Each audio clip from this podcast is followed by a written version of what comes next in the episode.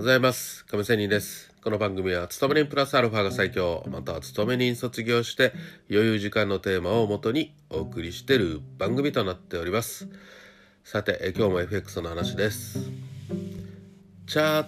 トを見る、えー、そしてポイント。動くタイミングを探るという話をしたいと思います。相場の方向性を探ることはもちろん大事ですがではいつ動くかというのを探すのも大変大事なことです。エントリーですね。または EXIT ですね。方向は合っていたとしてもタイミングが合わず損切られた後狙っていた方向に動くというのはよくありがちなことですね。私もそれなんですよ。早出しなんですよ。それではどうやってタイミングを探すかですです,、えー、ですが一つには移動平均線から見る方法です、えー、前回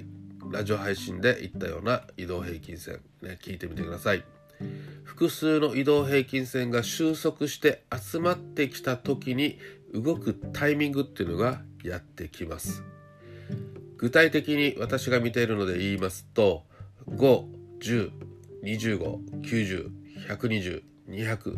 の移動平均線を、えー、通常見ています。このうちの少なくとも3本がかなり収束してくると動きやすくなってきます。別の方法としてはボリンジャーのボリンジャー5ですね期間5と偏差2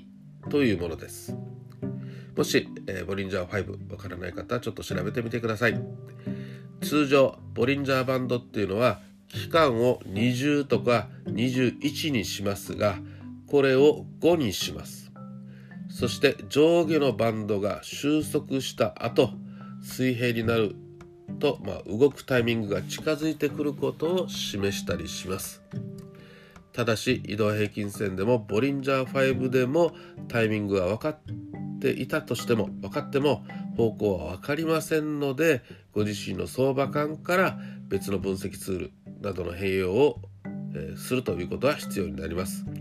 またマーケットの大勢の見方の裏目に相場は動くものですからマーケットの大勢の見方を推理することが大事ですということでチャートを見るポイント動くタイミングを探る探るという話をしてみました。いかがだったでしょうか？それでは今日も良い一日を See you!